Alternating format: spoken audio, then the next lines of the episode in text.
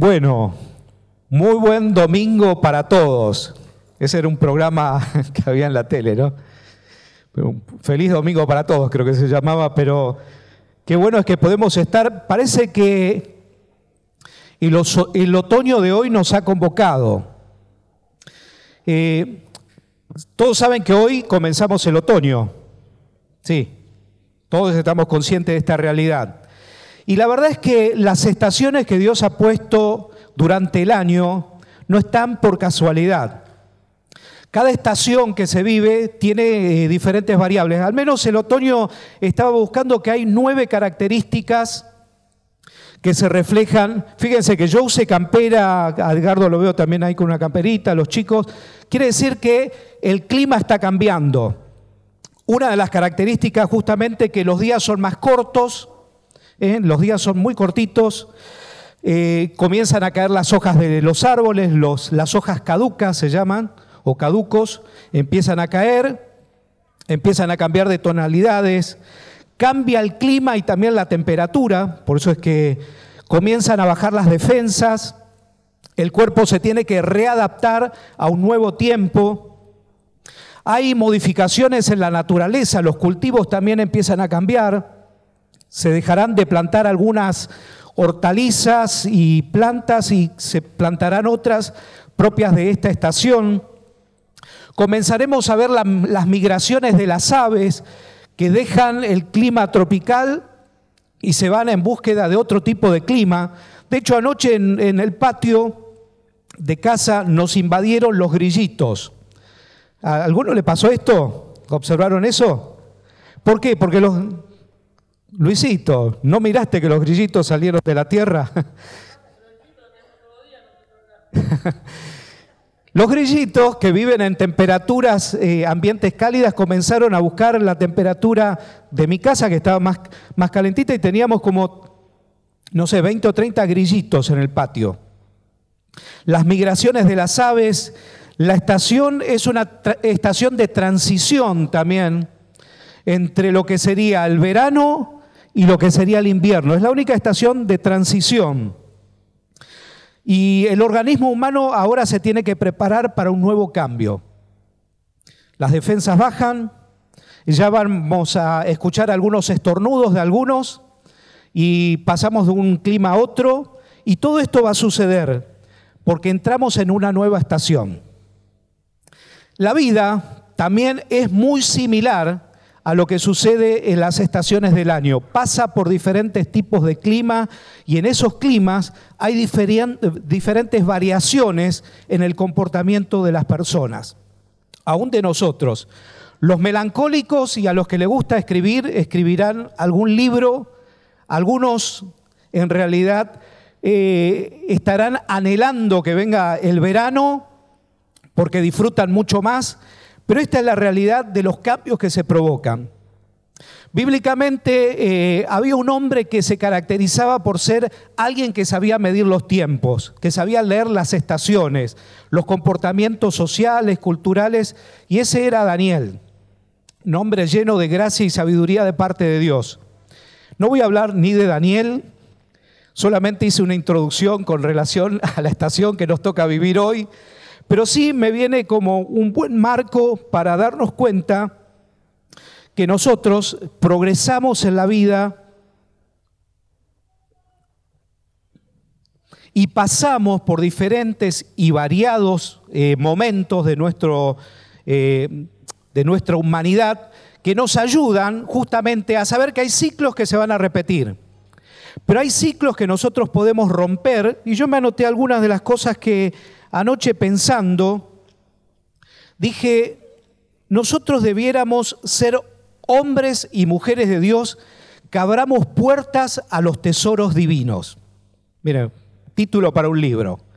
Hombres y mujeres que abramos puertas a los tesoros divinos. Las estaciones de la vida nos pueden permitir justamente tener una puerta cerrada o ser hombres y mujeres que abramos una puerta para entrar a los tesoros divinos. Esta es una etapa donde nos lanzamos a estudiar justamente la carta del apóstol Pablo a los filipenses. Y es una buena oportunidad para abrir una puerta a los tesoros de la palabra de Dios. Dice así en Filipenses, Pablo cuando le escribe a, Timoteo, perdón, con Timoteo, Pablo dice, y Timoteo, siervos de Jesucristo, a todos los santos en Cristo Jesús que están en Filipos, con los obispos y diáconos, gracia y paz a vosotros de Dios nuestro Padre y del Señor Jesucristo. Esta es la carta que comenzamos a estudiar ahora. Una carta eh, que tenía mucha significación para este pueblo pequeño, pero que se estaba desarrollando y creciendo en la ciudad de Filipos. Yo recuerdo en mi etapa de noviazgo que con Mónica nos carteábamos. No había WhatsApp, o sea, saquen cuenta, ¿no? hace unos cuantos años. Este, no había WhatsApp apenas si estaba el correo electrónico, había algunas líneas ahí que se podían mandar, estaba el fax, el fax se podía utilizar, pero la verdad es que eh, no sé, Mónica debe tener así más o menos de carta que me escribió a mí y que yo le escribí a Mónica. O sea, por cada 10 cartas de Mónica yo escribía una, más o menos. o sea, era, era corto de palabra, de expresión, de... En fin, los hombres parece que a veces este, sintetizamos las cosas y las mujeres le ponen un poco más de romanticismo. Eh, cartas que Mónica guarda de su familia de España, ya hace no sé cuántos años que se carteaban eh, las familias y algunas cartas son, la verdad, que muy emotivas, donde se cuentan lo que pasa allá y lo que pasaba acá. Hoy ya es mucho más fácil, con WhatsApp, con algún tipo de mecanismo nos comunicamos y hasta nos vemos. Cartas que a veces tienen un afecto muy particular. Yo la llevaba a Micaela a la oficina, era chiquitita, la sentaba en, uno de los escritorios y terminaba el día y Mica me escribía una cartita, que de algunas de esas tengo como una postal. En ese momento me decía, papá te quiero, así, o alguna cosita, una florcita, un corazoncito. Cartas que en realidad tienen a veces un sentido, las cartas en realidad tienen un sentido de expresar lo que hay en el corazón. Pero como ahora estamos comunicados cara a cara, este, no hace falta hablar sobre una carta o escribir una carta, sino que nos podemos hablar y decirnos aquellas cosas que deseamos de parte de nuestro Dios que sucedan en nuestra vida. Hay algunas cosas que nosotros ya sabemos acerca de Jesucristo. Sabemos que Cristo vino del cielo, dejó la gloria del Padre. Sabemos que siempre estuvo desde el principio y estará hasta el final. Sabemos que las cosas fueron por Él y también para Él. Y que sabemos que en Jesucristo está la vida. Sabemos muchas cosas acerca de Jesucristo y podríamos seguir enumerando. Pero todas esas cosas que Jesucristo vio como cumplimiento profético por los hombres que inspiró, pero que también se cumplió en él, de hecho Isaías es uno de los textos extraordinarios donde habla muchísimo sobre la persona de Jesucristo y aún Jesús en el templo con 12 años lee las sagradas escrituras en Isaías y dice, estas escrituras se han cumplido hoy. Aún Isaías habla acerca de un esfuerzo extraordinario para que todo eso sucediera, que se manifestara que Jesús iba a ser el Salvador, que venía a establecer el reino, que en él estaba la vida, tuvo que haber un gran sacrificio. Y de hecho, Isaías lo dice así, dice, y verás después de tu expiación el fruto de tu aflicción. Después que Jesucristo expió el pecado de la humanidad en la cruz y resucitó, Él vio el fruto de la aflicción. ¿Qué le quiero decir con todo esto? Que sin, sin este esfuerzo, sin abrir la puerta para ver los tesoros de Dios, es difícil ver el fruto de la victoria en nuestras vidas. Estoy hablando quizá para algunos mayores espiritualmente, pero algunos que están creciendo. Y te preguntaría en esta mañana, ¿cuál es tu ideal de crecimiento? Por supuesto que el ideal debiera ser Jesucristo. Yo recuerdo cuando era pequeño, era chico, tenía mis ideales en la Biblia. No tenía a ningún personaje este, como hoy hay en el mundo artístico y demás, sino que mis personajes estaban en la Biblia. Amaba y me encantaba la vida de Daniel.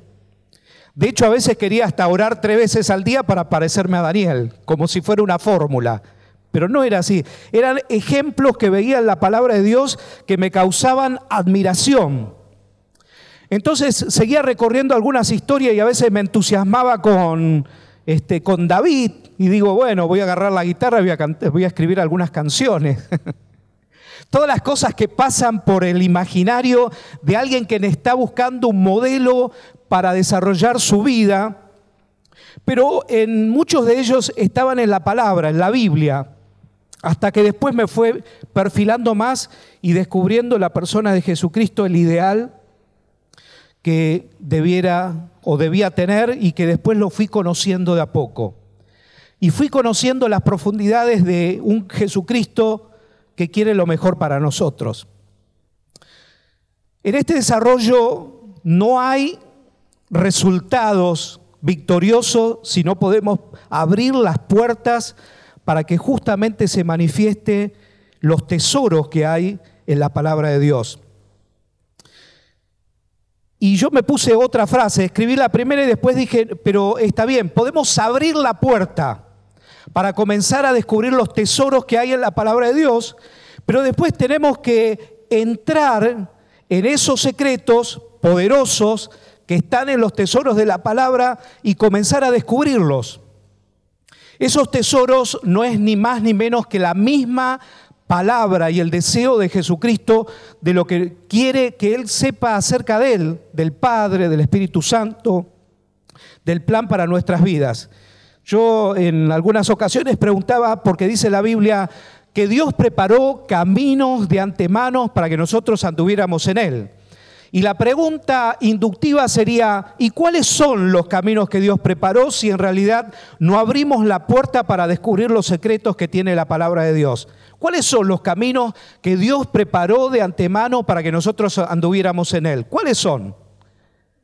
Bueno, debemos abrir la puerta, debemos entrar en los secretos de la palabra y entrando en los secretos debemos apoderarnos de la palabra que Dios tiene para que nosotros podamos andar en Él. Y esa tarea te la dejo a vos, aunque los pastores y los líderes debemos conducirlos a descubrir los secretos que hay en la palabra de Dios, te dejo también la tarea y el desafío para que indagues en una noche de otoño, mientras se caen las hojas de los árboles, y comiences a pasar las páginas de la palabra de Dios y empieces a leer, y aunque no entiendas cosas, empieces a descubrir y si es necesario, a llorar frente a la palabra de Dios y ver las cosas extraordinarias que Dios hizo a favor tuyo y a favor mío. Otra de las cosas que después empecé avanzando y dije, bueno, debemos no solamente descubrir los tesoros, sino ver que estos tesoros tienen una belleza especial y que son las palabras que Dios tiene para nosotros. De hecho, el salmista, en el Salmo 119, tiene un montón de expresiones justamente, que tu palabra es más dulce que la miel, tu palabra convierte el alma, tu palabra hace sabio al sencillo, tiene un montón de expresiones que nos ayudan a ver las bellezas de la literatura, de la palabra, que es inspirada para que nos haga bien al alma y nos edifique. Y permitir no solamente la lectura y el conocimiento de la palabra, sino permitir que la palabra se impregne en nosotros y nos dé el conocimiento que nos trae libertad y sabiduría para vivir este tiempo que nos toca vivir. Sin el poder de la palabra impregnada en nosotros, difícilmente podamos, podamos experimentar las victorias que Dios quiere que nosotros vivamos en este tiempo. Filipenses, este mismo, esta misma carta, en el versículo 4, 6 y 7, nos dice algo que posiblemente en este tiempo a veces suceda. Dice, por nada estéis afanosos si no sean conocidos vuestros, vuestras peticiones delante de Dios en toda oración y ruego con acción de gracias. La verdad es que cuando leí varios pasajes, aún en Lucas 12, 22, 34, sobre el afán y la ansiedad, todas estas cosas que nos pasan a los seres humanos, a todos, sin excepción, frente a realidades que tenemos que tomar decisiones, pero si podemos experimentar y aceptar aquellas cosas que el Señor nos dice, ¿por qué te afanás? O sea, esta palabra me, hace dar la idea, ¿qué, le sugiere la palabra afanar?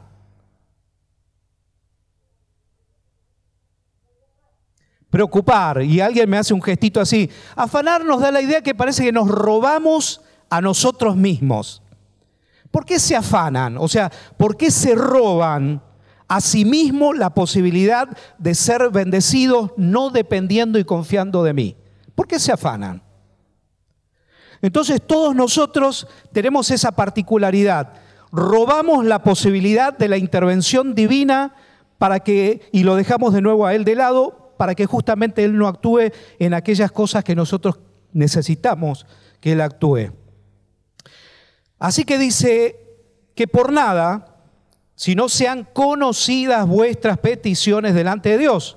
O sea, no te guardes, no te reserves todas aquellas cosas que para a veces los líderes o los pastores es una incógnita, pero para Dios no. Dice que sean conocidas delante de la presencia de Dios. Justina y Luis, queridos pastores de Chaco, ¿Cuántas cosas? Yo sé que ustedes tienen un corazón y comparten y, con el grupo más íntimo, pero ¿cuántas cosas hay en el corazón que seguramente ustedes tendrán que depositar delante de la, la presencia de Dios, que sean conocidas? Y así como Dios en más de una oportunidad les respondió tan claro, de manera tan clara que ustedes cuentan el testimonio, lo seguirá haciendo. Por eso hoy refuerzo en fe de que las peticiones sean conocidas delante de Dios, nuestro Padre, y de nuestro Señor Jesucristo, y esas intenciones van a ser respondidas de parte de Dios. Amén. Van a ser así, dice, porque lo dice Él a través del apóstol Pablo, por nada estéis afanosos si no sean conocidas vuestras peticiones delante de Dios y en toda oración y ruego con acción de gracias. El ruego y la oración, pero también la gratitud como una anticipación de que Dios ya va a dar la respuesta. Yo siempre cuento el testimonio cuando Moni dio a luz a Micaela, le había bajado la presión a 4,6, casi se va a la patria celestial. En ese momento, esa noche, habíamos pasado una noche difícil, la presión no le bajaba y todas estas cuestiones, y yo no había dormido bien y estaba muy cansado. Y recuerdo que le dije a Mónica, necesito ir a casa. En realidad ese necesito ir a casa era que quería estar con Dios a solas. Porque dice, cuando tenemos una realidad personal, dice, andá y encerrate en tu cuarto y ahí en lo secreto de tu cuarto pedí a tu Dios que está en secreto y tu Padre que ve en lo secreto te va a recompensar en público. Entonces tenías ganas de salirme de esa situación ahí que había sido complicada y agarrar el auto. Le dije, Moni, si me dejas, me voy y vuelvo en un rato, me doy un baño y vuelvo. Así que abrí la puerta de casa y como si fuese un bailarín del Teatro Colón, me desplacé y de rodilla me tiré como seis metros. Y me fui a un lugar desesperado para estar con el Señor y orar, para que Dios tomara autoridad sobre la situación que estábamos viviendo. Cuando me arrodillo, el Espíritu Santo me dice, no pidas. Y mi gran sorpresa, agradeceme. Todo está hecho. Es así, Él me dio una evidencia que antes que la palabra salga de mi boca, ella lo sabe todo. Él sabe que tenemos necesidad de Él y de las cosas cotidianas, materiales, y te puedo asegurar te puedo asegurar, no te voy a contar ningún testimonio, pero que Dios es más que fiel y en el tiempo oportuno dará la respuesta que vos necesitas. Permitite entrar a los secretos y a la belleza que tiene la palabra de Dios. Y cuando digo permitirle hacer impregnados, no estoy hablando ni más ni menos que la acción del Espíritu Santo que tome la palabra, que es ni más ni menos que a veces una palabra que es el logo, lo intelectual, lo que entró por tu cabeza, pero que se comience a asimilar por el Espíritu Santo y llegue, porque dice que la palabra de Dios tiene autoridad para penetrar hasta los tuétanos, las coyunturas. Está hablando que tiene la capacidad de discernir aún si hay una bacteria, hay algo que está metido en tu cuerpo que debe salir para que Él obre sobre tu vida, Él lo va a hacer. Sigue el versículo bíblico, dice, y la paz de Dios, que sobrepasa todo entendimiento, a todo entendimiento, guardará vuestros corazones y vuestros pensamientos en Cristo Jesús. Tal cual leía Mónica, nos permitirá que nuestra vida pueda estar escondida en Cristo. Cuando esta época es una época donde los pensamientos a veces se vuelan para cualquier lado, qué bueno es caer en las manos de Dios y permitirle que Él, ¿qué será todo pensamiento que sobrepasa eh, al entendimiento? No es racional. Lo que es racional es lo que nosotros, nuestros pensamientos, las cosas que nosotros eh, pergeniamos, pensamos, deducimos, inferimos. Todo eso es el pensamiento humano. Pero cuando nos escondemos en la presencia de Dios, Él nos permite eh, ser despojado de eso y nuestro pensamiento cae bajo la autoridad de Cristo, que está más elevado de la realidad que vivimos y nos lleva a tener un pensamiento por encima de la situación y por lo tanto ahí comienza a operar la paz de Dios, que sobrepasa a todo entendimiento. Qué bueno es poder experimentar en los tiempos que nos ha tocado vivir eh, esta realidad y ser hombres y mujeres llevados justamente a tiempos mejores. Mira, nos estamos desarrollando como hombres y mujeres que lideren las situaciones que vivimos de manera cotidiana. Y me anoté algunas de las cuestiones que a veces nosotros confundimos y creemos que debe ser así, pero hay como un antónimo, ¿vieron? Bueno, malo, blanco, negro. A veces, ¿qué le pedimos a Dios? ¿Tener poder o lo correcto sería tener autoridad? Y después ustedes saquen su conjetura. ¿Qué queremos con nuestras vidas o con la vida de la iglesia? ¿Impactar a la sociedad si impactamos, posiblemente podemos usar diferentes tipos de medios que hoy se usa. Hoy un canal de televisión, las revistas, los medios impactan. Pero ¿qué queremos nosotros como hijos de Dios? ¿Impactar o influenciar? Trayendo del cielo una influencia que sea transformadora para el cambio. Mandar, decirle, bueno, lea la Biblia, Lea la Biblia. Yo les digo, Andy, hace rato que no te veo. Andy, mañana empezá a leer la Biblia, todo el Salmo 119, léetelo completo. Juan completito, lee y el domingo que viene me contás. O sea, le doy una indicación, le doy una orden. Posiblemente Andrés me diga, bueno, por misericordia le voy a hacer caso a Milton.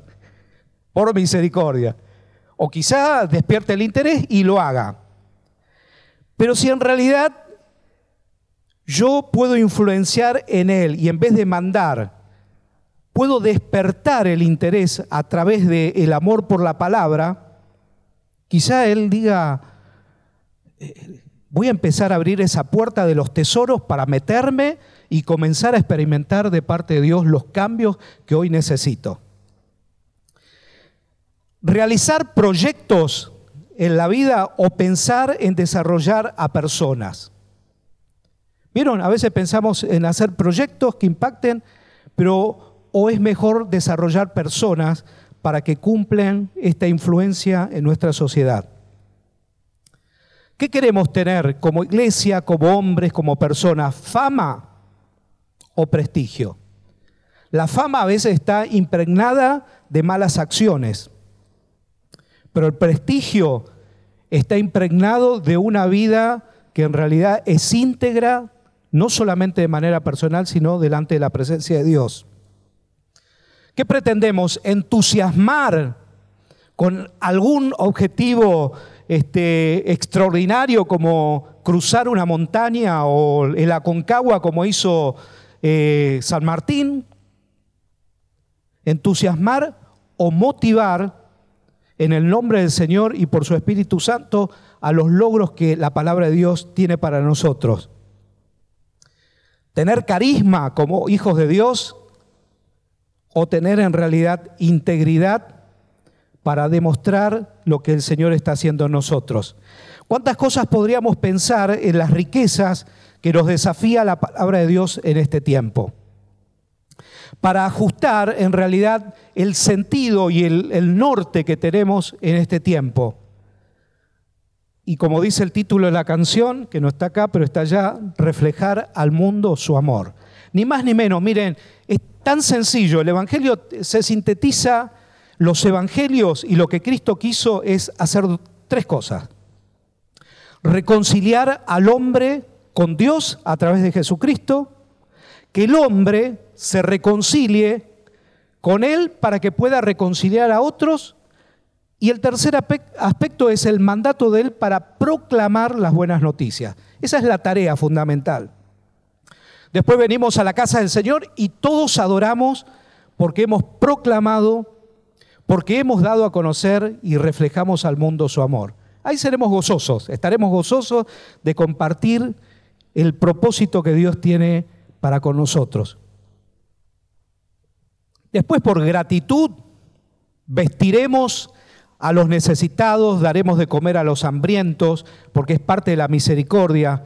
Desarrollaremos un montón de cosas que se note que la iglesia está viva y activa. Pero primeramente debemos comenzar a pensar en lo trascendente que debe ser nuestras vidas en las manos del Señor. O si no, no reflejaremos en absoluto al mundo su amor. Y necesitamos más que nunca que esto suceda. Hermanos de adoración, pónganse de pie.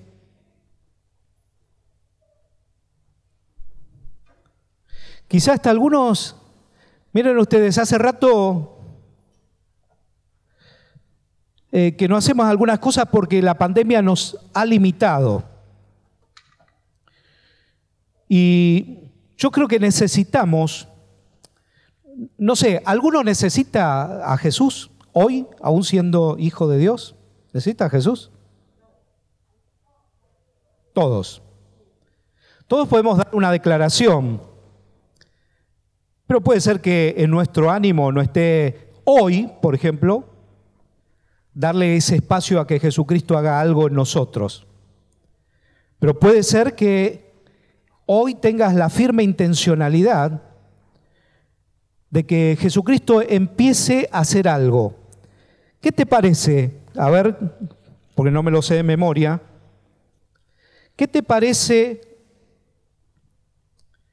si hoy te propones abrir las puertas de los tesoros divinos para comenzar a conocer en profundidad a Dios, ¿qué te parece?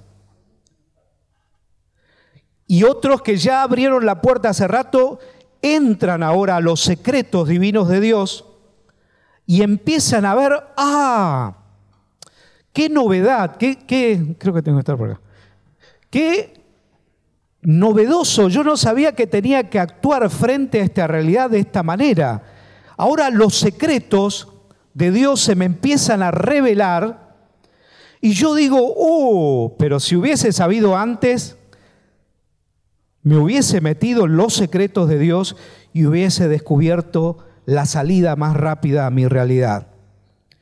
Y empiezo a enamorarme en esa intimidad porque noto que las bellezas de las palabras del Señor me hacen bien convierten al alma, traen refrigerio, hacen que mi estado de sequedad empiece a reverdecer. Hay una modificación en toda mi existencia. Las palabras de Dios se meten en mí, en mis pensamientos y desplazan las cosas que no son de parte de Él. Pero justamente si yo permito que este conocimiento se impregne y me traiga libertad y sabiduría para vivir, si estoy dispuesto a esto, seguramente el Espíritu Santo de Dios hará cosas nuevas.